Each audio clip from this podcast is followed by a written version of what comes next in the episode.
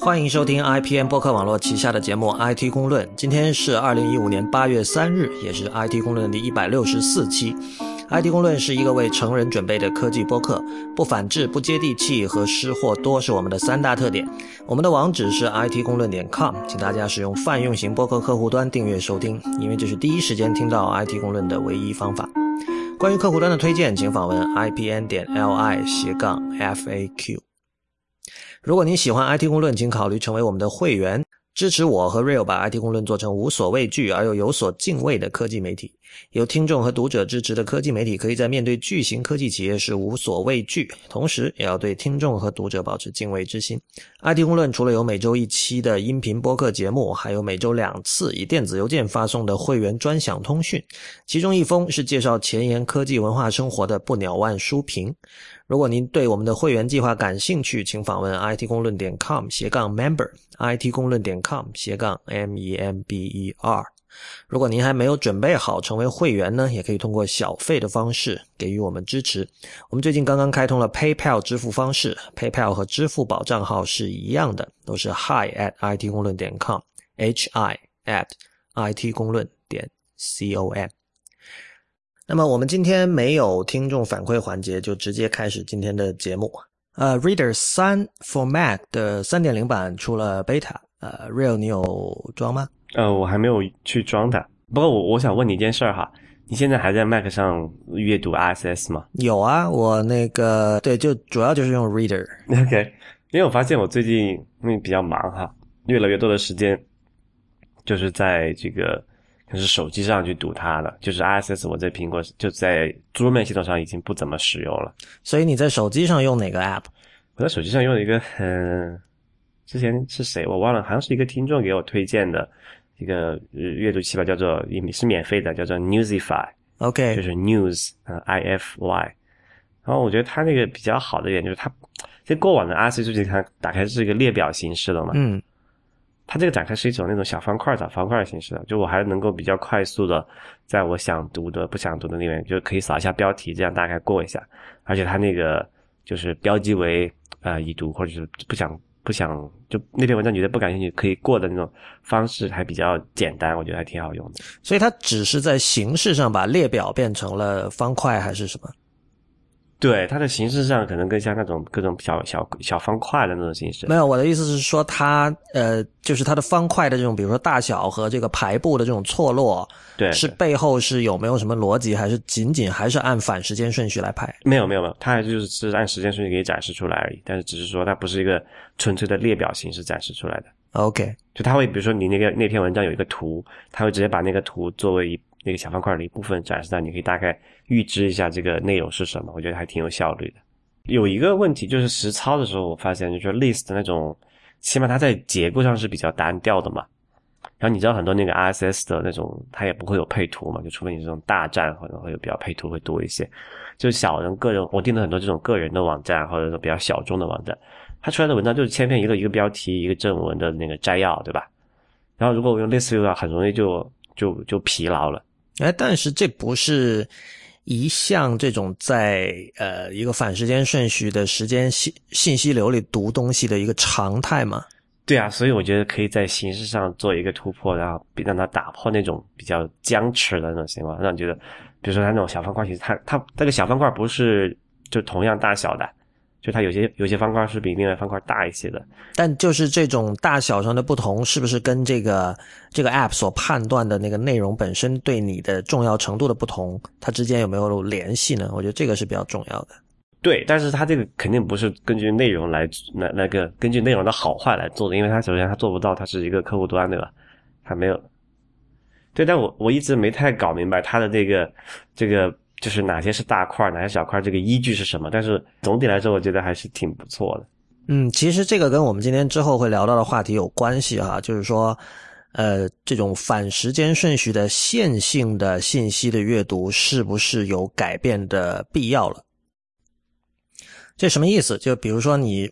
在你的邮箱里那肯定是新的邮件在最上面对吧？然后那个如果你在 RSS 阅读器里，或者你在 Flipboard 或者在 Zaker、Facebook Paper 都随便什么，这现在就是包括你直接读 Facebook 的 Newsfeed，包括你去读微信公众账号是吧？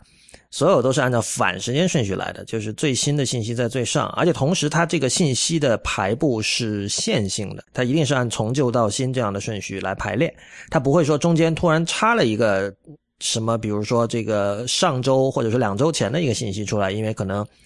那那个信息跟你现在的这个所在地，比如说他通过 LBS 去一查，说哦，那个跟你现在所在的位置的可能它的相关性更高，就不会有这样的一种一种阅读方式嘛。然后，其实我们看到近几年来有很多创业公司试图改变这一点。那这是我们今天之后会主要讨论的一个话题。呃，不过我先想说一件事，就是大概一两周前，我在我用我的私人账号推了一篇文章，呃，是一个叫 Marcin Chiglovsky 的人写的。这个人是他本身是 Pinboard 的创始人，Pinboard 是一个就类似 Delicious 那样的一个云端的书签服务吧。我不知道现在还有。是不是有很多人用这样东西？我我知道 Real 你是不太用这个任何书签服务的，我自己其实也是一样哈。但是这个 c h e g l o s k y 呢，他本身他是一个很好的写作者，呃，他自己有一个叫 Idle Words 的一个博客，非常推荐大家去看哈。呃，他以前有好几篇就是反对那个 Program 的几篇文章，那但然后他有大量文章其实跟创业或者说技术都没有什么关系，呃，但是非常的精彩。就他其实是一个所谓的我们称之为非虚构写作的一个写作者。那么他们他去年的时候在一个研讨会上做了一个演讲，然后大概几周前他把这个演讲的文本放了出来，然后这篇文章的标题叫做《呃 Web Design First One Hundred Years》，呃，也就是网页设计的头一百年。那当然这个标题是有一点点标题党之嫌哈，其实它内容并不是在讲这个，而且。这个标题看了会让人就是很好奇心很重嘛，就是说，Web Design 怎么可能有一百年这么长呢？当然，它是从站在未来，比如说二零五零年、二二零二幺零零年的这个角度来看这件事情。那么他讲了一个事儿，就是说摩尔定律是有极限的。那呃，这个其实也是这几年我们看到很多这种科技界的评论家提出的一个一个事情，包括 Ben Thompson 他们也最近也有讲哈。就是说，我们以前认为摩尔定律可以不停的向前发展，也就是 CPU 会不停的变得越来越快，这个东西可以一直这样继续下去，同时技术的进步也就可以一直这样继续下去。但 c h e g l o s k y 他就讲了航空业的例子，他说。呃，如果你把一九六零年代的飞机跟一九二零年代的飞机相比，你会发现其中的这个飞跃是巨大的，而且尤其在这个六零年代开始，这个美国啊、苏联会有这种对这个向外太空探索的这样的一种一种欲望嘛，有这种呃，就所谓的航航空热嘛，所以那个时候大家都觉得哇，你看过去的这个发展是这样的快速，然后我们只要照这个速度发展到了。二十一世纪肯定登月已经完全没有问题了，对吧？但是后来的事实大家知道并不是这样的。呃，相反，如果你去比较一九六零年代的飞机和今天的飞机，你会发现进步并不是那么大，甚至有的时候可以说是不进反退。所以 c h e g l o s k y 是想通过这个这个航空业的这个事实来提醒大家，其实，呃，我们在过去十年已经习惯了的那种呃互联网技术和软件业的这种所谓的叫指数级的增长，不一定是可持续的，而且。在他看来，这个对设计其实是一件好事，就是之前太折腾了，说白了。然后到了他他认为，在接下来的一段时间里呢，呃，这一段时间可能是比如说十年，就是是以 decade 为单位的一段时间，很可能技术的进步会放缓，但是呢，这同时意味着你作为一个设计者，其实你面对的就是你没有那么自由了。对吧？你没有那么多不同的媒介、不同的可能性、不同的模式去探索，但是没有那么自由。同时，你换一个说法，就是它多了很多限制。而我相信，只要是做过设计的人都知道，限制其实对设计是一个是一个非常好的东西。就好的设计其实都是在限制之下做出来的。不管你愿意用那个所谓叫带着镣铐跳舞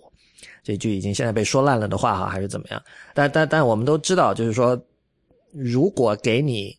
百分之百的自由，随便干什么都可以，你是做不出好东西的。所以 c h e g o s k y 是想告诉大家，就其实设计身份请准备好，对。然后另一方面就是说，不要对于这种技术的飞速进步有过于不切实际的这个期待。呃，我知道 Real 你一直很关心像这个 CPU 的制程啊，还有这方面的一些事情。呃，不如你来跟大家分享一下你在这对这个观点的看法。不过在此之前，我觉得你可能还是要跟我们的听众解释一下什么是摩尔定律吧，因为这个，我觉得这属于那种大家整天在嘴边滚来滚去，但是可能就是因为都不假思索在用，很多人其实未必真的理解其中的一些微妙的地方的那样的一种概念。好吧，这个摩尔定律虽然叫定律，但其实也只是一个，算是一个 prediction 吧，就是一个预测，它并不是一个什么客观存在的，呃，神圣不可，就是它更多是一个种一种一种判断吧。对他，呃，他是那个英特尔的一那个创始人之一，叫摩尔这么一个人，他总结出一个规律，就是说这个叫做集成，这晶圆嘛，集成电路的叫什么来着？每隔十几个月吧，大概一年多的时间会这样翻一翻，就是这样密度会会提高嘛。然后这个东西这有什么用处呢？就是你那个集成度越高，你在单位面积上做下的这个新那个那个晶圆的数量越多嘛，这样你看就运算就越复杂，大概是这样讲这么一个事儿吧。然后呢，就。就为了 你说这个算是一个叫做自我实现的预言吧。为了实现这个预言，就是这个哎，就是集成电路这个行业的人们，就主要是英特尔了，就是不遗余力这么过去的二二二十多年间吧，应该是不止了，三十多年，二三十年间，一直在拼命的往前推，就保证它要满足这个这个定律所预言的那个那个集成度翻番的这么一个事儿。啊，OK，对。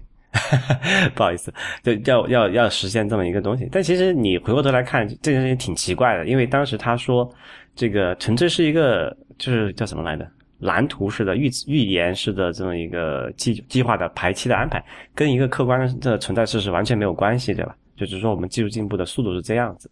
但其实到目前哈，我们现在已经快要进入叫做，如果大家关注这个 CPU 这个技术的话。非常有个什么制程的这么概念是吧？几二十几个纳米、十几个纳米，现在我们很快就要进入这个叫做一位数纳米这个量级了。啊，再往下走就有一些传统的一些手段就会遇到一些物理的瓶颈的限制，因为你到单个数就几个纳米这个级别的时候，发现好像就只有那个厚度哈，就只有几个原子那么厚了，就很容易出现各种各样的我们在呃宏观尺度上是无法啊就就。不用考虑的现象，就什么什么量子效应就会出来了，就对对，就要考虑一些更先进的一些东西来的影响了。这样就会发现，哎，好像这个摩尔定律打引号的定律啊，好像就不行了。就是就这件事情就很奇怪嘛。就很多啊，这里顺便吐槽一下各种小民科，就很多人觉得那个什么呃摩尔定律，一看到“定”两个字，觉得啊神圣，那个肯定是一个什么客观存在事实，那根本就不是嘛。你不用拿着那个“定”来说，我们一定以后一定呃过去五十年是这么样的，过往五以后五十年肯定也会这样。那以后五十年照这个东西数学一翻，我靠，那还得了？我们不得飞起来，对不对？对，所以我相信很多人也已经发现，就是好像过去的怎么说啊？五年到十年之间，好像我们的 CPU 并没有，就至少那个从一般的一般人的视角看哈，就是那个 G 赫兹前面的那个数字并没有在不断的变大，然后所以这个东西其实是跟这个 CPU 在制程上遇到了一些瓶颈有关，是吧？对，其实我们就是呃，如果大家关注这个桌面可能电脑的这个 CPU，大家可能感觉已经很明显，可能感觉五年前的电脑怎么好像还是那几个，不是两 G 呃赫兹的一个，啊，好像那个数字没没有增大，好像越来越变小了。因为可能前几年吧，就是可能就零七零八年觉得有还有三啊四兆那个 G 赫兹的这种一个芯片那个在卖，就觉得哇好厉害。现在发现哎，怎么变成一点几了？二点几觉得已经很高了，对不对？就这里遇到一个很棘手的问题，就是这个电嘛，其实跟飞行刚才说有一个类，我觉得说应该是有一个类比的一个原因嘛，就是说我们飞行飞进步的再快，你最终还是遇到了这个就是能效的限制，就是你能再带那么多油，对吧？你只能飞那么多，然后你一个机械工程啊，这个结构工程，什么什么就什么流体力学啊，能做到极致了，也不差不多，也就现在这个样子了，就权衡各个方面的考虑啊，比如说这个成本啊。燃油经济性啊，还有这个维护啊那些东西，就现在我们都说是一个比较稳定的一个状态嘛。其实，在 CPU 的这个领域，其实也差不多这么一个道理，就是说，我们当然是可以，呃，如果不惜一切代价啊，不考虑供电，不考虑这个冷却的一些问题，可以把那个那个数值，就是刚才讲那个多少 G 赫兹的那个数字都很高，好像我看最高在实就是实验环境下应该做到有七八吧，还是六七的 AMD 的一个暗黑科技的芯片，但是。你要实现那个东西，你要付出的那个其他成本是很夸张。那个东西得用一个什么液氮制冷，液氮你知道吗？就是那个冷冻那个气体啊。哎，知道的，就非常低温的，你要去做那种事情，你显然不可能嘛。所以平衡下来的一个结果，就是在能效啊那个上。我们现在就是说，其实做一个正常的，就是一一到两个 G 赫兹的这么一个呃芯片是比较经济的，就从供电啊能耗的角度来看，还有从生产的那个成本来讲，就我们现在进入了这么一个。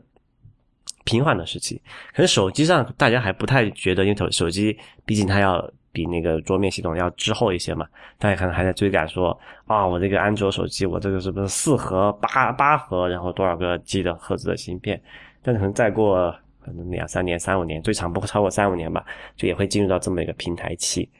呃，英特尔现在已经遇到这个问题了，它是什么业界的领头羊嘛？它过去有一个那个之前我们提到过叫 TikTok 的那个策略，就是隔一年升级一下制程，然后隔一年升级一下这个叫做指令集的架构。但是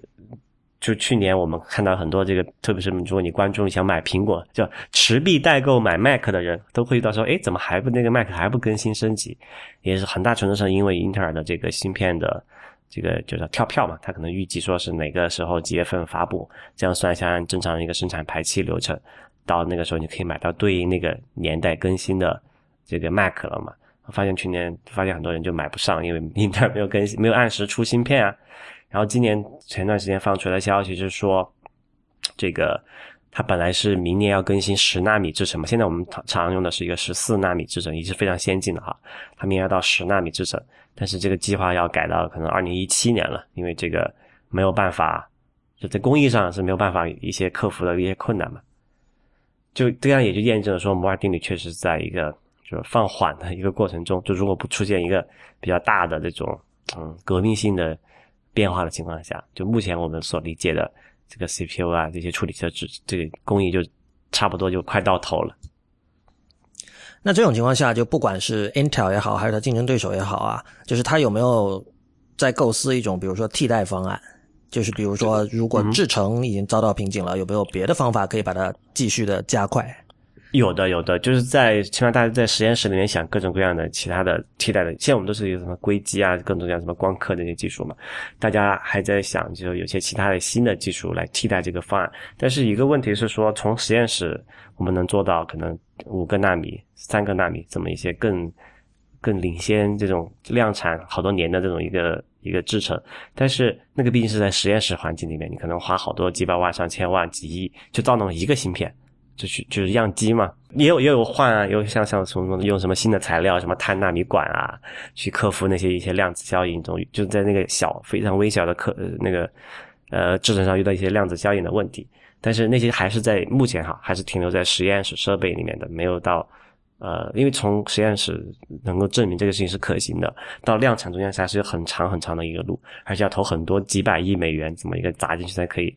而且也是极高的风险，不一定能做得成的了。然后他在这个事情上也，英特尔也不是只有一个人在努力，就他不是一个人在战斗哈，还有像什么，还有像什么 IBM 啊，其他厂商在做，就是 IBM 有个实验室也是在做这个东西，他前段前前段时间还发布了说能做到好像是五个纳米吧。但是也是停留在实验室阶段，还没有到量产的阶段的，所以从消费者能够买到、能够切身感受的东西，就在最近那么两三年内，啊，就是这个设备的更新是可能没有你想象中的那么大的性能上的飞跃了，就至少在桌面系统上已经是这样好多年了。不过像这种 CPU 上的瓶颈，是不是主要还是专业用户受影响比较大？嗯，其实也不是啦，普通用户也会很受影响啊。比如说，很多人就牵涉到刚才为什么讲摩尔定律是一个非常重要的铁律的一个重要原因，倒不是说技术上我们一定要做遵循它怎么样，而是说如果英特尔或者某一家这种就是领头羊的厂商不按照那个规律去这个不按照那个预测的一个一个呃时间表去发布新品的话，整个行业都会萎缩掉。其实现在我们已经已经遇到这个问题了嘛，就是我们现在觉得为什么说这个 PC 越来越不行了？好像上次我们做那个苹果财报的时候也说到嘛，今年的这个就就刚刚结束这个季度，全球的 PC 的出货量是降低了，就是百分之差不多百分之十二吧。呃，就是突然去年你卖一千万台，今年可能真的是卖得到不到九百万台了。这个东西是对行业是一个毁灭性的打击的，因为这会导致整个行业的收缩嘛，说这个行业不用做了。就为什么会这样呢？因为但你想，如果你是一个正常人，你跑去那个你去看一下电脑，觉得用的还行。虽然也有点吭哧吭哧，有点慢了，但是还不至于不能忍受那种情况。然后你是说盘算着留了可能呃一万块钱，准备去升级一个新电脑，跑去那个市场上一看，哎，这个新的怎么还不出？然后出了一看，哎，好像没什么区别。昨天我这个是二点四 G 那个 G 赫兹，今天怎么还降了，变成二点三了，还是二点二，一点几了？你会觉得，就像从一个普通消费者的心态来看，你会觉得，哎呀，这个那我干嘛要升级呢？就整个会导致这个叫做叫做升级周期会拉长，就会进一步减呃就促就是叫来就导致那个行业的衰减嘛。现在 PC 行业就面临这么一个问题，这个会对呃如果它这个行业衰减 衰减的话，就会。会产生一些连带的效应，比如说，如果这个啊硬件没有升级的话，那很多一些新的什么接口啊、新的技术是不是就不会被应用到上面去？比如说我们常说的这个，为什么这个叫我们过去那个叫雷电那个接口嘛，Thunderbolt 那个接口，可能在 Mac 上都已经现在比较常见了，对吧？但你在 PC 上去看它没有啊。然后如果你没有雷电接口的话，你可能就或者是雷电二，你就没法做那个呃比较流畅的做六十帧率的四 K，就是那个高分屏嘛。那你就用不到这个，这个叫什么来着？就是那种叫 Retina Display，就是那些文字就不会太清晰。那如果如果没有这个屏幕，开发者就不会去做那个 DPI DPI 的各种的 DPI 的适配，对吧？然后这个设计师也不会去画相应的那种二叉或者三叉分辨的图标，对吧？你会发现这是一个连带的效应，就是它会导致所有人。啊，在在这个擂台上，你不管离得多远，都会或多或少受到或多或少的受到这个影响，就是说不是一个不是一个小事情。对我们上次上期节目聊到那个苹果这次的财报的时候，也说到，就是说整个 PC 市场是在萎缩，但是 Mac 反倒是不减反增哈。呃，不过我自己其实我现在用的那台 MacBook Pro 还是二零一一年初的款，其实并没有觉得特别慢。对，而且你特别你换上 SSD 之后，对吧？觉得还挺是的，挺好的。这边主要的问题就是这个风扇的问题，就是基本上它二十四小时风扇都是在转的，就这里一定是出了什么故障了，你知道？你可以考虑一下打开清理一下机的灰尘。我清过了呀，没有办法，所以这比较头疼。但是另一方面哈，就是就像刚才讲的，我并没有觉得这款电脑很慢，而且事实上，呃，就除了风扇转的问题以外，其他就没什么可抱怨的，因为。呃，对，有时候因为我也用过，比如说像今年款的新的 MacBook Pro，有时候剪播客的时候用它的话，你会发现哦，输出的时候或者做这种后期这种 compression 的时候快了很多。但是整体来说，因为那些时候你不用盯着它看嘛，你去喝咖啡好了，对吧？整体来说并不慢。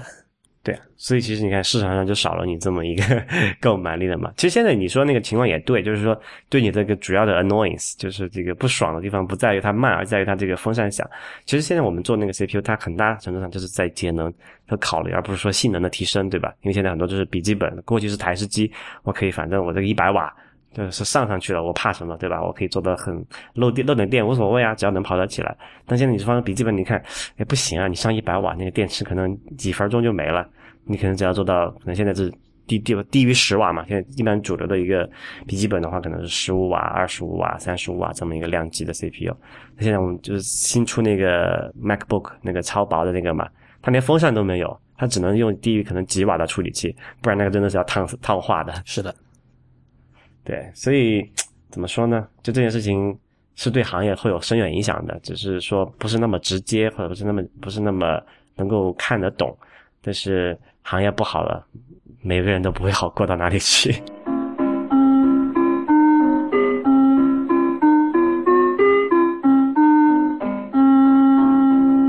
您现在收听的是 IPN 博客网络旗下的节目《IT 公论》。那当然，本周有一个大新闻，就是 Windows 十发布了，微软最新的这个操作系统。那当然，呃，大家肯定已经看过了。这个这条操作系统主要是把这个呃移动设备和 PC 以及 Xbox 的体验都整个进一步的整合了。现在，比如说你现在在这个 Windows 十里是有一个专门的 Xbox 的 App 的，呃，当然还有很多别的功能哈。那那。本期我们不会花太多时间来讨论这个系统，因为我跟 Real 都还没有用过。Real 是在试图在虚拟机里装的时候出现了问题，因为它好像因为现在的这个 Windows 十它的发布是渐进式的，就是它不会一下子的把让所有的人都可以升级，就有等于说有一个排队，有这么有这么一个队列系统。那么 Real 就还没有排上，还在等。呃，我自己的话呢，我我我也没有硬件的这种 Windows 设备。呃，我虚拟机的话，主要我现在硬盘空间有点吃紧。呃，因为我每周剪播客嘛，那播客对于这个硬盘的这个空间吃的还是相当的快的。我没有办法装一个十 G、二十 G 的虚拟机到我的主硬盘上，而装到这个外置硬盘又会非常的慢。所以呢，这个今天我们会提一下这件事情，但是我们不准备这个详细的讨论。这个或许，嗯。我知道有很多别的这个播客的主持人对于 Windows 的这个了解远胜于我们，大家可以去尝试找那些播客来听。呃，今天我们接下来要讨论的一个算是大话题吧，是就是刚才的节目开头提到的那个怎么阅读信息流的一个问题。呃，我觉得可以从我们的这个会员通讯说起，因为 IT 公论的这个基本上 IT 公论现在所有的文字内容都是通过。电子邮件的形式发送的，就是我们是通过这种 email newsletter 会员通讯的方式，把我们的不鸟万书评以及每周一的这个会员通讯发给大家。这个其实是一个，我理解它是一个不太寻常的做法，就是大家目前大部分人消费信息，它并不是通过电子邮件来进行的，对吧？对，行不寻常是对可能国内的用户来讲，就是这有电子邮件，就是 newsletter 这个形式，在国外还是蛮常见。是的。但是我可以理解为什么呃有很多人不习惯在电邮里看，比如说一千字、两千字的长文。嗯哼。呃，当然，首先给一个解决方案哈，就是我们包括在我们在每期那个会员通讯底下都有写，就是你可以把这封邮件转发到你的这个 Instapaper 里去看，因为你在 Instapaper 的设置里可以。可以去注册一个 Instapaper 的邮箱，然后你之后只要把任何这个文章的链接或者全文发到这个 Instapaper 邮件地址，那么它就会自动出现在你的这个 Instapaper 邮件列表里。我知道我们有很多会员确实也是这么做的，所以如果你现在真的觉得说，呃，在 email 里面读长文是一件很奇怪的事情的话，可以用这样的方法。那我刚才讲了，就是我我我完全理解为什么有人不喜欢在 email 里读长文，因为我觉得首先，呃。有垃圾邮件的问题，然后有语境的问题，然后还有我们之前说过的，像这个你没有办法对电子邮件进行任何设计，因为每一个电邮客户端它呈现同一封邮件的这个表现形式都是不一样的。你同样的，比如说十八号字，在 iPhone 和 iPad 和 Mac 里面，你哪怕你都是用 Mail 用苹果内建的客户端，它长得就都不一样。啊，所以我觉得就是可能对对于很多人来说，就是 email 是一个。就是工作用的，然后你如果读通讯，这属于一半属于娱乐，一半属于学习，可能对有人来说是这样，所以就是这个语境是有一点冲突的。而且不光是这个啊，你想他那个环境哈，那个什么，先垃圾邮件四五封，各种莫名其妙的广告邮也推广邮件四五封，他他就他的一个心态就是赶快弄完，把那些删掉，对吧？看完是什么？对，就是你的这个。Mental stress 非常的高，就是你你你在游走于你的这个邮件里面的时候，就我我自己也是每每次我打开那个 inbox 的就 email 的那个时候，我是处于一种叫做消除模式的，就所以你是把它当 to do list 来用的，对对对对，一定要把它勾掉，就让清让它干净一点，清净一点，不要来烦我。所以其实，在这种时间里面揉着这个各种这种长文，是其实是挺那种，不是是有点问题的，就是心态上是有点问题的。这其实就很有趣啊，也是我自己一直很很着迷的一个呃一个领域，就是说媒介是怎么影响你对于这个它所承载的内容的认知和判断的，还有你的感受的。这个明显就最典型的就是说读电子书和读纸书的区别。这个我在上周五的那个不鸟万书评里也写过这个事情，呃。然后其实不光是像这种电子书和纸书差别这么大的两种媒介，就哪怕你想想，同样一篇文章两千字，你在邮箱里读和你去网页上读就不一样。最近我们有一个会员就说，他说。因为以前我们的周一通信隔周会在这个网站上免费放出嘛，现在我们不这么做了。然后这个人说：“哎呀，现在很多时候我就看就不看了，然后看的没有那么仔细。以前在网页上的时候我还挺爱看，我完全理解，这就是语境的问题。就是他去看网页，就是说我进行一种主动的阅读，我希望能够学到一点东西，等等等等等。但是邮件是被推送给我的，然后就哪怕每个人多少都有一点的那种叛逆心理。”也会让你说，你推给我的东西我就是不看，对吧？然后我不知道这个是不是跟电邮这种线性反时间顺序的信息流的这种传统上的设计是是一样的，因为我们看到近年来有很多创业公司，呃，所谓他他们自己的说法叫试图重新发明电邮，那我的说法就是他们想来搞你的电邮客户的，来搞你的 inbox，就是。他们会在我看来多少有点自作聪明的去对你的邮件进行分类，呃，进行整理，然后他把他认为应该归于同一类的一些邮件会放到一起，诸如此类的。呃，比较有名的例子，我们见到有 Google Inbox，然后有那个后来被叫什么被 Dropbox 收购的那个 Mailbox，Mailbox 是另外一个方向了，就是它它是比较彻底的把试图把电子邮件做成一个 To Do List，所以。往左滑可以怎么样？往右滑可以怎么样？呃，那么最近我试了一个新的电邮客户端，叫 Spark，S P A R K。那么，因为首先市面上几乎所有的这些第三方电邮客户端我都试过，大部分我都是装了一两天我就删掉了。然后 Spark，我当时那天我在 Jason Snell 上那个 John Gruber 的 Talk Show，我听他们俩讲，因为 Snell 他现在他说他已经在 iPhone 上用 Spark 取代了这个。苹果内建的 Mail，因为我是一个多年的 Mail 用户，我听了我还挺吃惊的。然后 Gruber 也说，他说我也觉得那很不错，我现在要考虑是不是用它来取代 Mail。这个 Spark 等于说，它把像 Mailbox 和 Google Inbox 的那些功能都给做进去了。就一方面，它也会采取这种把 Mail 把 Mailbox To Do List 化这样的一种设计哲学。而且，而且你知道，这个还已经入侵到那个原生的那个 Mail App，也是这么设，也是这么设计的。现在，对我有看到。所以这个 Spark 到底怎么样？你就你可以大概描述给我们还没有用到的这些听众朋友们，大概简单介绍一下它到底是一个什么样的特点在哪里？呃，就像刚才说的，它其实把 Inbox 的一些功能和 Mailbox 的一些功能都都揉在一起了吧？当然，我觉得它一个好处就是它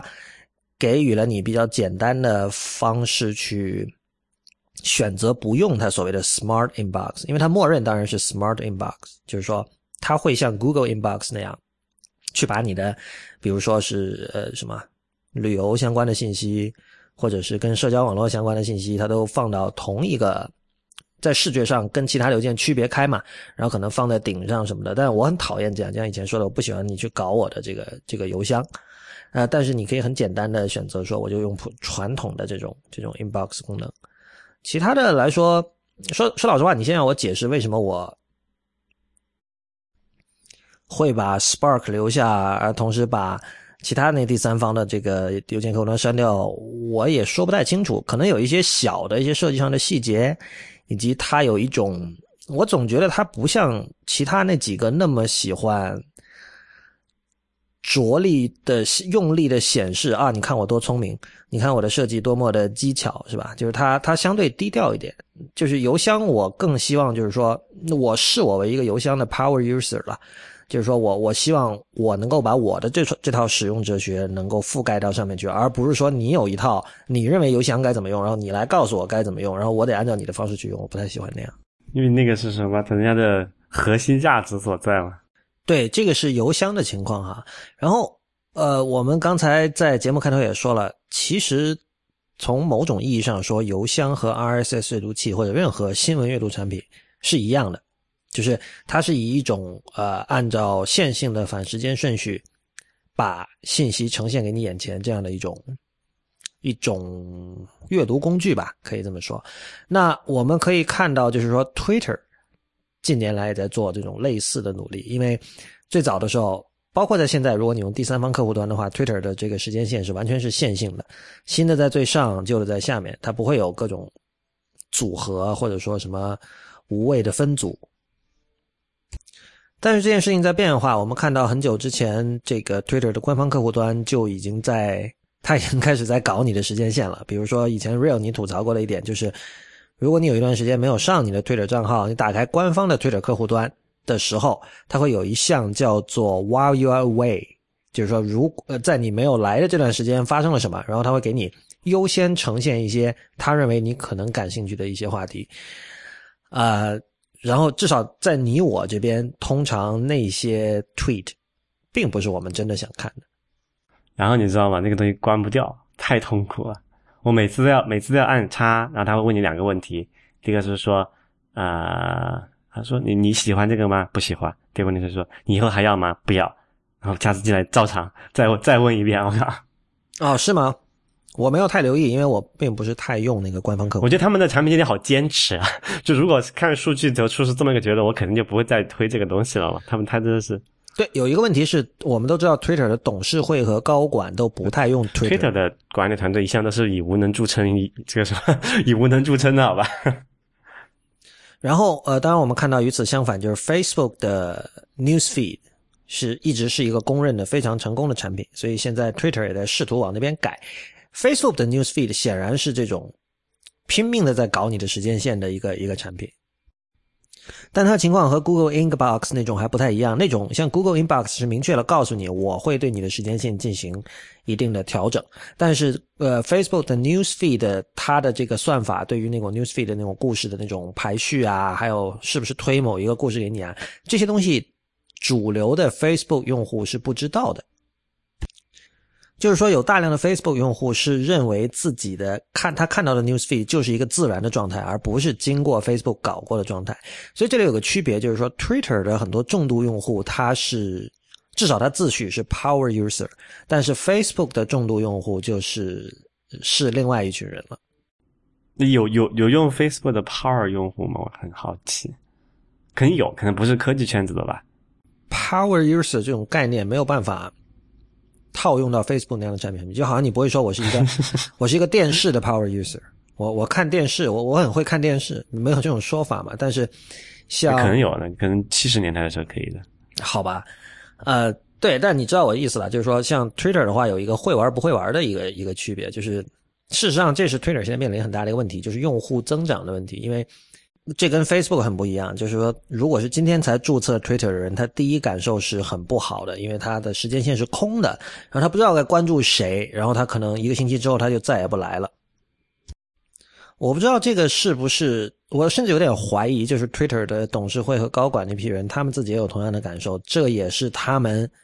没有在用推，他们自己不用 Twitter 的一个原因，而。如果真的是这样，那这个问题就真的很大了。就是说，他们是知道有这样的问题，但他们就自己都不是重度用户，还做什么？没错，没错。因为我记得，如果没错的话，Twitter 它有一个计算用户活跃活跃用户的方法，有一个问题，上次是因为被好像是被什么图他后来改了，所以他要把那个实际用户数基数还要减的。当时是这么说，就是你知道现在 Twitter 不是有很多那种所谓绑定到其他平台嘛？就是你用推特登录什么什么，或者是用推推特做一些什么，它它并不是一个单纯的一个，就它是有一个在那种叫什么来的第三方认证的那种属性的东西嘛。然后之前是有，因为好像前个月还上个月有有什么事儿吧，就是说它怎么算呢？就是假假设我用推特授权过一个第三方的应用，然后我再用那个应用，我只要开了那个应用一次，就用那个推特登录过一次，就算推特的活跃用户一次。哦，这明显是有问题的嘛？我根本就没有用推的本体，对不对？是的，这样的话，它其实，在那个就计算那个就是呃这个活跃用户数的时候，它是具有那个数字是有欺骗性的。所以当时后来是为了就是调整这个嘛，把那一部分去掉之后，它的那个基用户基数是下降了不少的。所以在那个市场上对它的这个东西一看，哎，你这个不怎么涨，怎么还反掉呢？对吧？涨涨得慢就算了，你怎么还往下掉？就觉得这个事情是不是不太行了？所以前段时间引起这个什么说啊管理层要全全部换，全部换，对吧？就那个什么董事会要全部换的各种各种各样的这种说法出来。嗯，现在的情况就是说，Jack Dorsey 就是最初 Twitter 的三个创始人之一，Jack Dorsey 他已经回来当这个临时的 CEO 了。然后他之前在跟投资者开会的时候就已经说了，电话会议哈，他说了，就是说我们会，他用的不是“铁腕管理”这个词，但是意思其实基本上是一样的，就是说。以前的话，比如说 Twitter 官方要推一个东西，然后第三方开发者，比如那些第三方客户端的开发者会很不爽，经常，比如说 API 有这个限制啊，或者有那样那样什么让他们不开心的事情。但是他们现在就明确讲了，说我们就是打算这么做了，因为很简单，就是说你你如果让第三方开发者开心，在对于 Twitter 这个产品来说。很可能对你自己的收入是不好的，而且事实上，你你你可以看到哈，我们刚才抱怨了很多什么 while you are away 这种东西，但是其实 Twitter 的那个负责营收的那个人，他的业绩是非常好的，好像过去三四年里，Twitter 的那个收入是涨了很多很多倍，几十倍这样的，而且对他对他那个就是新用户的那个 onboarding 那个过程会好嘛。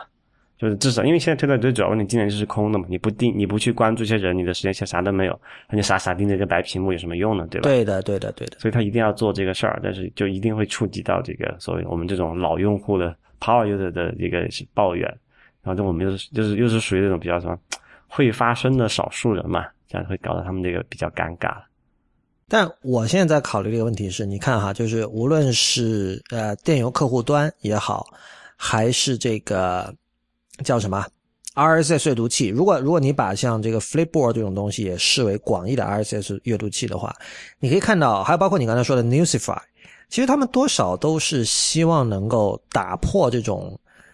比较简单和单调的这种反时间顺序的线性阅读的这种方式。你知道，我们从传统的这种感受上说，呃，如果你是读一个媒体，比如一个杂志也好，你你其实是预了他会他会帮你安排。信息的结构的，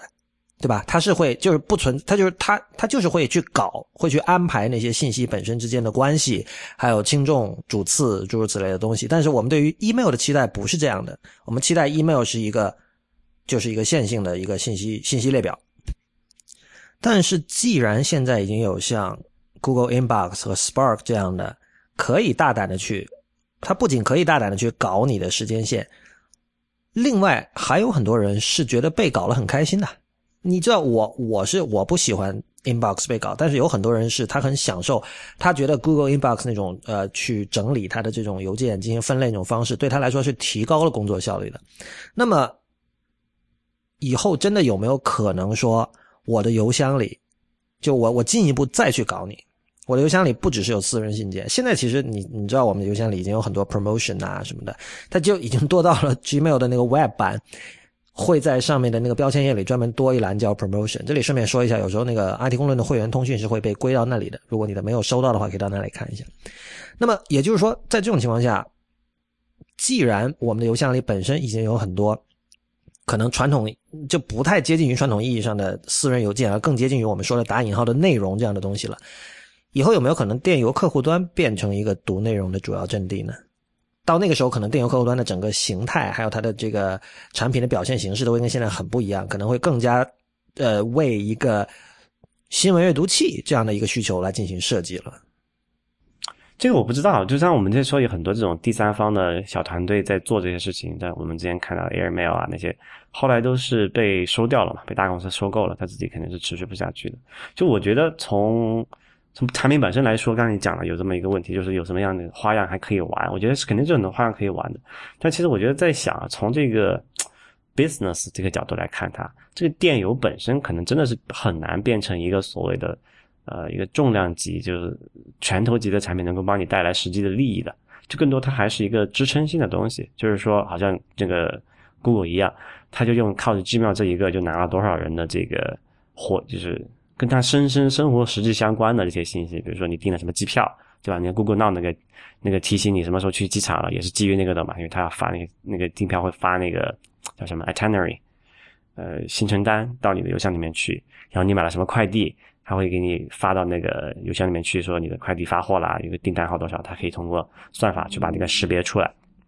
他做完那些之后，就这个东西是一个非常好的信息来源，它本身可能产品上。并没有带来实际的好处，所以我不太清楚这些大公司真的有多少意愿愿意去花钱、花时间、花人力，也冒着这个改变用户习惯、搞你 inbox，然后被你吐槽的这个风险去做这件事儿。而是不是说更好的一个方式是叫做叫做 leave the inbox as it is，然后去基于这个事去做一些其他的事情。之前那个国内像三家嘛，BAT 三家只有腾讯有邮件嘛，阿里和百度都是没有这个邮件服务的。然后之前我记得是是那个谁李彦宏吧，好像还还问过说百度如果做邮箱怎么样？那个好像是好多好多年前的事情了，后来没有做起来。其实我觉得像现在国内你像 BAT 这种这种情况哈。就是百度一家在移动没有存在感的时候，他更应该这个时候去做邮箱。所以就是，如果百度做了邮箱之后，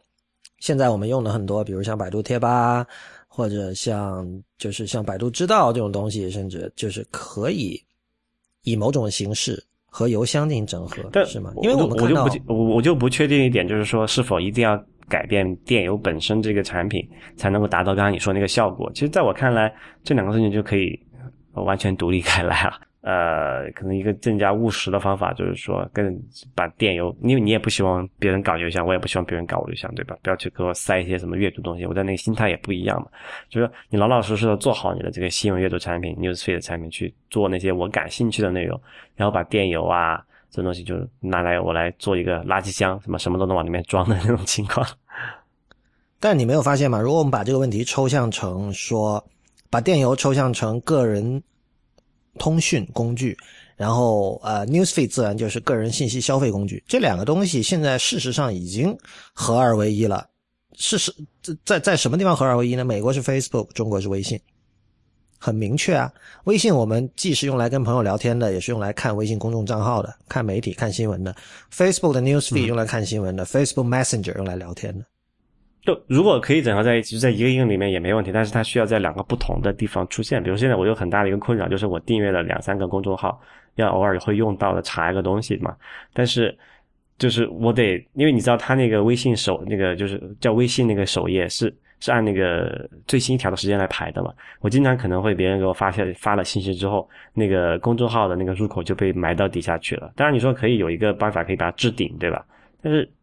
你要你不是坐在最下面那个通讯录和这个微信之间加一个这个公众号了，那算了。是的，这这些东西啊，其实大部分人没有那么在乎。就是比如说你我，可能我觉得这多少跟你呃信奉 Unix 哲学有点关系吧。就是你更愿意。一个工具只做一件事情，对吧？我其实也是这样的，但是很可能对于大部分人来说，所有的这种无论是新闻阅读还是这个个人邮件阅读，在同一个地方是更方便的。呃，这件事情我我们看到已经已经发生了嘛，就是像那个之前我们都说过那个 Snapchat 那个叫 Discover 那个功能，虽然之前吐槽过它很不 discoverable 哈，但是他们他们最近改版了，把它调到那个你只要往左滑一屏就可以出现，就现在已经。比较容易 discover 的一个东西，就是说白了，它就是和一堆这个新闻媒体合作嘛，然后把他们的那个频道加到了那个 Snapchat 里面。因为现在有很多美国青少年在 Snapchat 里花了很多时间，那那些媒体希望能够到达这些青少年，所以他们就做了这样的事情。换言之，就是有很多至少美国的十几二十岁的小孩会在 Snapchat 里读新闻。那这个本质上跟我们在微信里看公众号是没有任何区别，本质上跟。呃，一个人在 Facebook 里又用 Messenger 跟朋友聊天，又在 Newsfeed 里看新闻，也没有任何区别，对吧？那最近刚好我看到这有有一个，刚才说的这个都是做产品这边的人的意见哈。那么我们从内容方的角度来看，最近那个 Ezra Klein 他在 Vox 写了一篇文章，这题目我觉得很有意思，它叫 Is Media Becoming a Wire Service？就是说，媒体是不是未来都会变成通讯社？我们知道，像这个美联社、法新社这种，包括新华社这种通讯社嘛。通讯社的话，它一篇稿子会发给很多媒体，比如说美联社的稿子可能《纽约时报》会登，但是这个某某一个地方美国的三四线小镇的一个报纸可能也会登，对吧？那么通讯社的通讯社的状况是什么？就是你发一篇稿子出去，很多地方会登，然后你是没有办法去控制。呃，这些刊载你的稿件的这个媒体的用户体验的，换言之，你简单来说，你没有办法知道它究竟是发在了，比如说网站上，还是报纸上，还是杂志上，你也不知道它会把这个东西放在版面的一个什么样的位置，它究竟是不是重要，还是只是一个边条稿？当然，你也没有办法控制它的设计、它的字体字号，还有这个配图的大小，诸如此类的。对吧？那这跟今天的媒体的状况就很像啊。比如说我，假设我是纽约时报，我写了一篇稿子，然后我自己同时我会在之前 Facebook 不是出了那个 Instant Articles 嘛，我会在那儿登，然后可能今年秋天之后，我会在这个 Apple News 里面有一个版本，对吧？我会在哪里哪里？我我我可能以后我在 Snapchat 可能 Discover 里面以后我我也会有一个版本，就我一份稿件我要在不同的地方以不同的方式呈现。最近甚至连 LinkedIn 它都是要在做类似的这种内容分发的事情。他最近给他的那个，因为你知道很多人 LinkedIn 一般大家说是找工作用的嘛，但其实是有很多人在 LinkedIn 把 LinkedIn 当博客那样写的，甚至里面有一些这种知名人士，比如像那个 Virgin 的老板那个 Richard Branson 好像就是这样。然后 LinkedIn 给他们最受欢迎的五百个这个他们叫 influencer 了，就是能够影响别人的人。发邮件说，请他们授权 LinkedIn 可以把他们写的这些内容分发给第三方。那我们想，是不是以后就是说我除了上述的什么 Facebook Instant Articles、这个苹果的 Apple News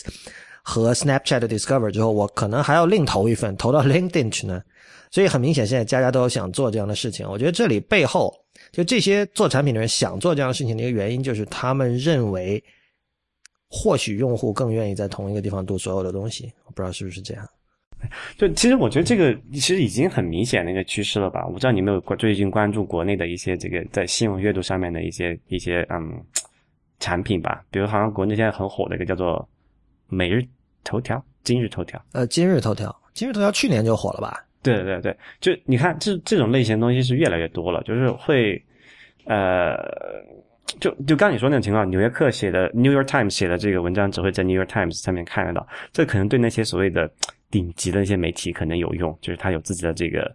这个呃，就是平台品牌，有这个阅读的这个环境也好，还是这个网页也好，还甚至那个一个甚至还有些做的 App 也好，对吧？他可以做这种事儿，可能体验还凑合。但是你要往，我还是说嘛，往我们往下看，我们看剩下的百分之八十的人。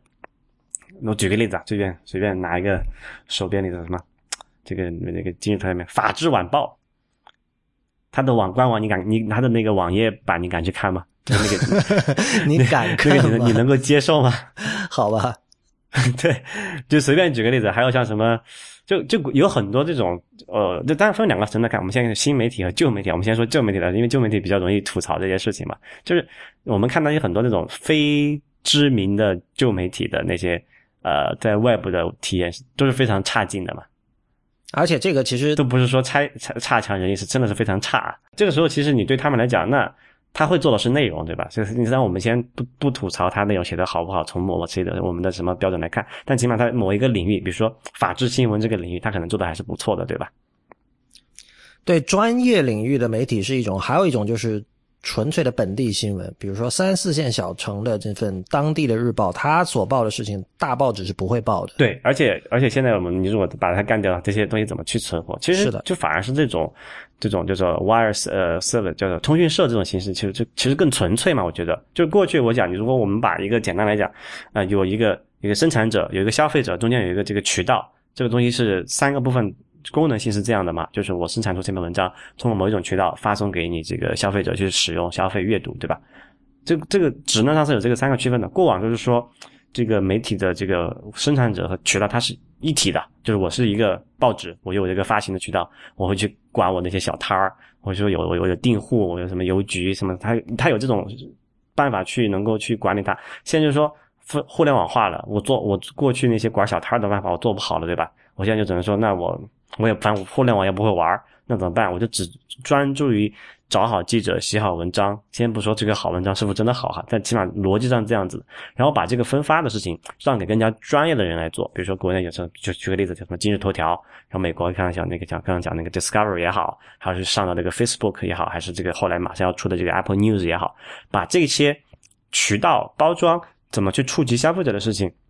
交给这些更加专业的人来做。我只做好我的内容生产就好了，你不觉得这个是一个对于媒体来说更纯粹的一件事情吗？事实上，就是之前那我们甚至现在可以 argue 说，如果一家媒体想自己做网站，它有点像说我要自己看自己开报刊亭。对对，没错。就是说做内容的，就传统媒体人，他恰恰是知道自己不擅长做渠道，所以他们不会妄想说自己去。开报刊亭，然后自己去去商场里，我一定要开一个报纸档，对吧？啊，但是在过去十几年里，所有的媒体它默认的就是说我一定要先有一个网站，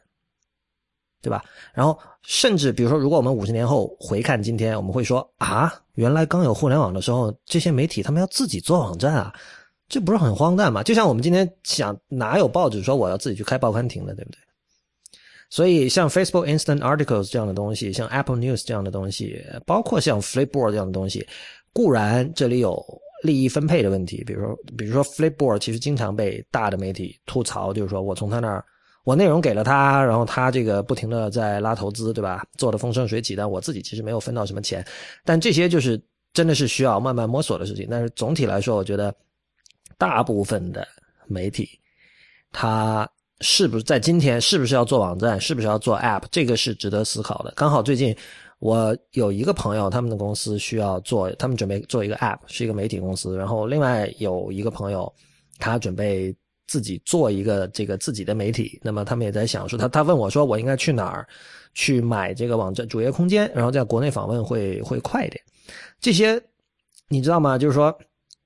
在今天，如果我诚实的回答他们，我会觉得说你不要做这些事情了，因为我们看到就是所有的媒体的 App，它的活跃度是不高的，因为人们现在确实是在 Snapchat、微信、Instapaper、Pocket、RSS 阅读器、Facebook 都是在这些地方读媒体。那么很可能对你来说，你你把这些渠道上面你的这个信息的呈现方式去做好。你去好好的针对这个这些渠道的读者的特性，去选择性的去裁剪，去制作你的新闻，可能对你来说是一个收获更大的事情。而至于像网站这种东西呢，我们现在都知道，就是说你大部分的媒体其实它的技术力量并不是很强，所以它要管理一个网站还挺花时间和和金钱的，而且这种这种投资未必能够被 justify 到了最后。所以，呃，如果没有 GFW 的话，其实。你去跟 Facebook Instant Articles 合作是没有什么问题的，但是在国内，其实这件事情可能说在国内走的是更早的，就是就是微信公众账号了，因为我们看到，就如果现在有哪个媒体新出现的一个媒体，自媒体也好，还是个人媒体也好，他说抗拒微信公众账号，往往他的理由并不是说我一定要坚持有一个网站，就像像 IPN 这样，他的理由是他觉得微信公众账号很很 low。很低端是吧？但是这个我们都知道，这不是微信的问题，这是在那上面某一些在那上面做公众号的人很 low，对吧？我觉得这两个问题是要搞清楚。如果，但是你纯粹从技术上说，我觉得你去做公众号，其实，在你没有呃太多技术能力、技术资源的情况下，我觉得是一个不错的选择。当然，很多人想问的就是说。究竟靠谱吗？就是说，比如说微信公众账号真的有人读吗？呃，可能微信很多人会觉得微信的公众账号的下面那个阅读数有水分或者什么哈。啊，我们看一下 Snapchat 好了，Snapchat 它的因为那个刚才说到那个 Ezra Klein 那篇关于这个媒体未来会不会成为通讯社那篇文章，它里面引述过一个他一个做媒体的朋友的话，因为他们有上 Discover。Snapchat 那个 Discover，他说确确实能够带来流量，啊，那我们看一下数字哈，就是二零一五年 Snapchat 呃，它预计的总收入是五千万美元，而且五千万美元是全都来自它的那个，这个还不是来自 Discover，因为 Discover 现在里面好像是没有广告，它是来自 Snapchat 的那个叫 Live Stories，这是什么东西？就是说，你比如说像美国现在在开一个这个叫 Lollapalooza 的一个音乐节嘛，那么你如果去了那个音乐节。你就可以，因为 Snapchat 可以拍十秒的视频，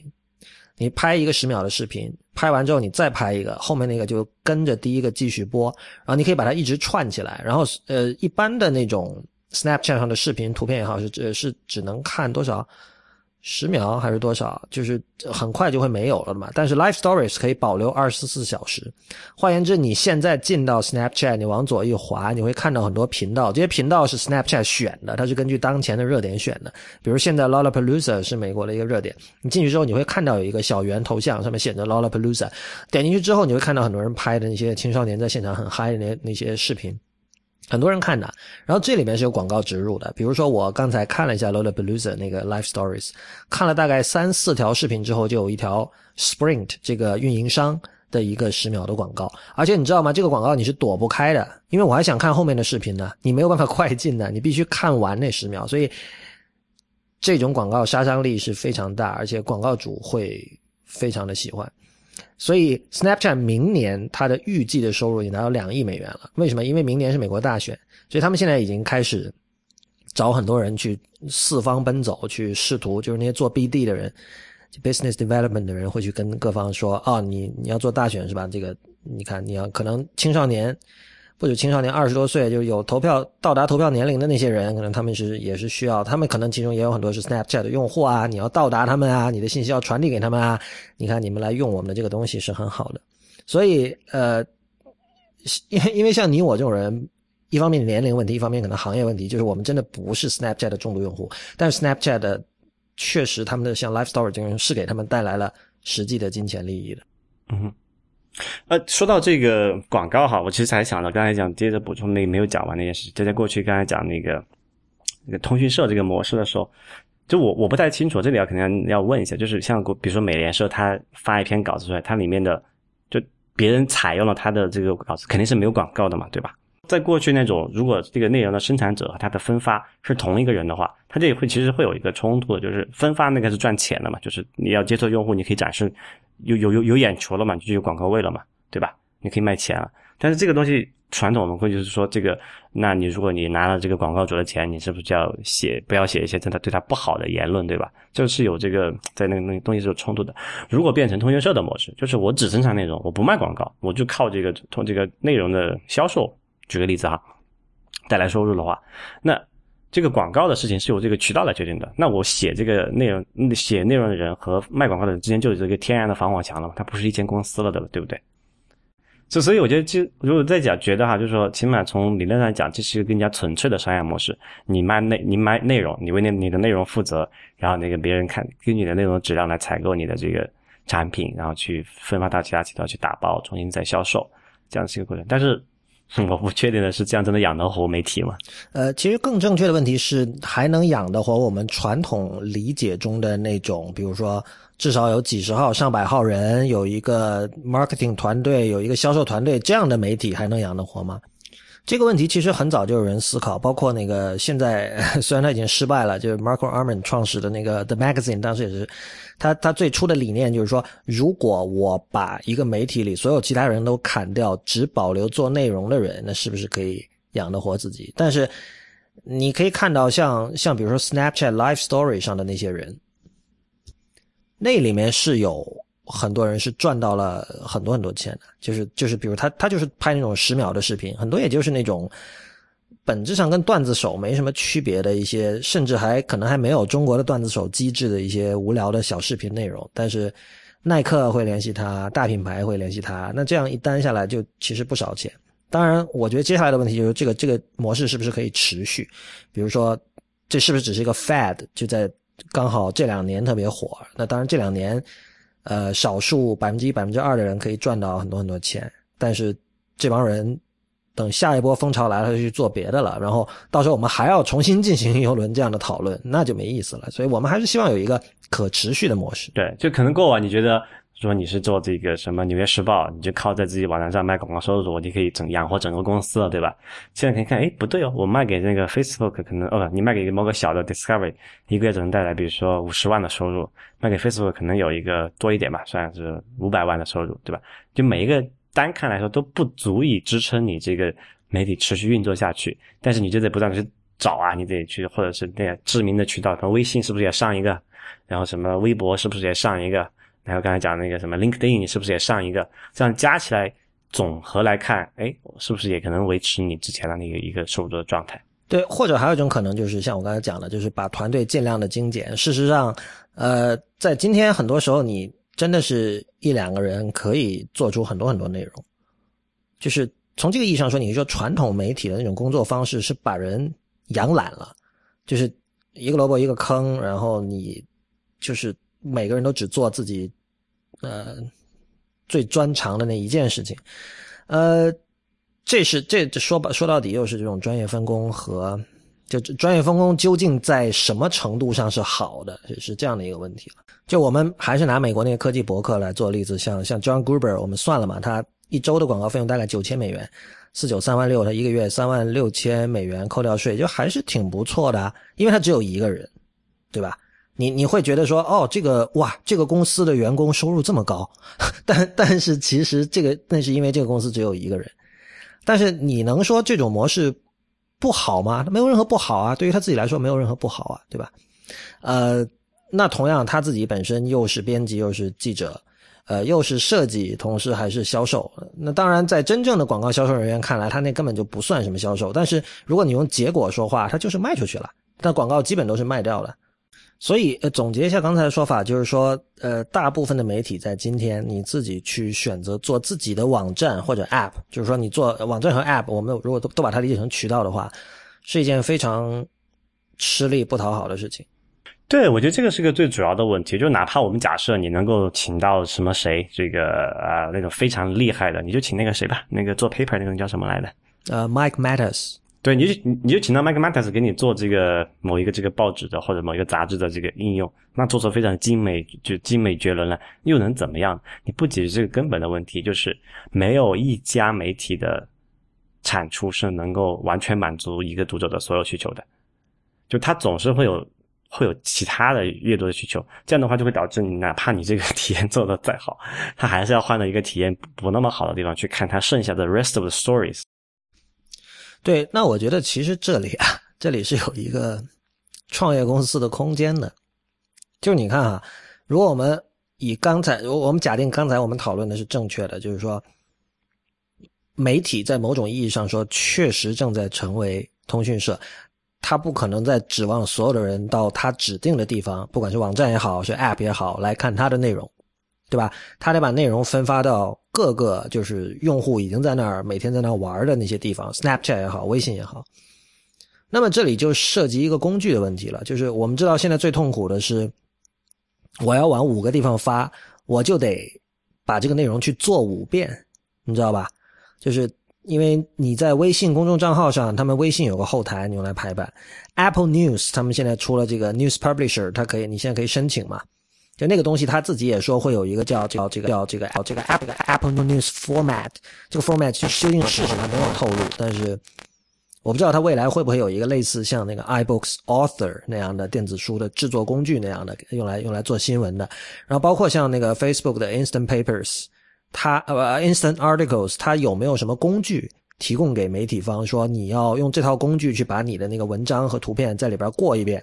然后它就能够吐出一个直接可以在 Facebook 上的一个东西，当然按照 Facebook 的风格，这些东西肯定都是 Web 版的哈。就是说，我们其实现在是需要这样一个工具来让你把一套标准的这个内容可以以尽量好的方式分发到各个平台。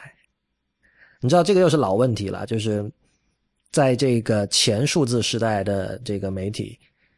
做出这套工具的人是 Adobe，对吧？就是。比如说排版最经典的，像我们知道，我们就要用用那个 InDesign。那么所有的你不管你是什么杂志和报纸，当然当然国内有一些用那种方正排版系统，这另说哈。但是比如在在国外的话，那 InDesign 基本是一统天下的。那么 Adobe 自然希望他们的这种呃近乎垄断的地位可以延伸到数字时代，所以他们自己也出了这个叫 Adobe DPS Digital Publishing Suite。呃，这并不是没有人用，因为 Adobe 肯定有他自己的销售团队嘛，他们跟那个大的媒体集团，像康泰纳仕什么的都签了合约，所以我们现在看到这个康泰纳仕旗下的杂志，比如像 GQ，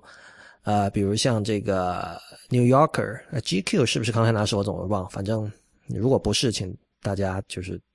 自己去查吧。呃，就是这些杂志，你可以看到在 iPad 上长得都差不多，对吧？那就他们都是用 Adobe DPS 做出来的。那这种东西显然，我觉得不能算成功，因为首先它一本杂志非常的大，而且使用起来感觉也非常重。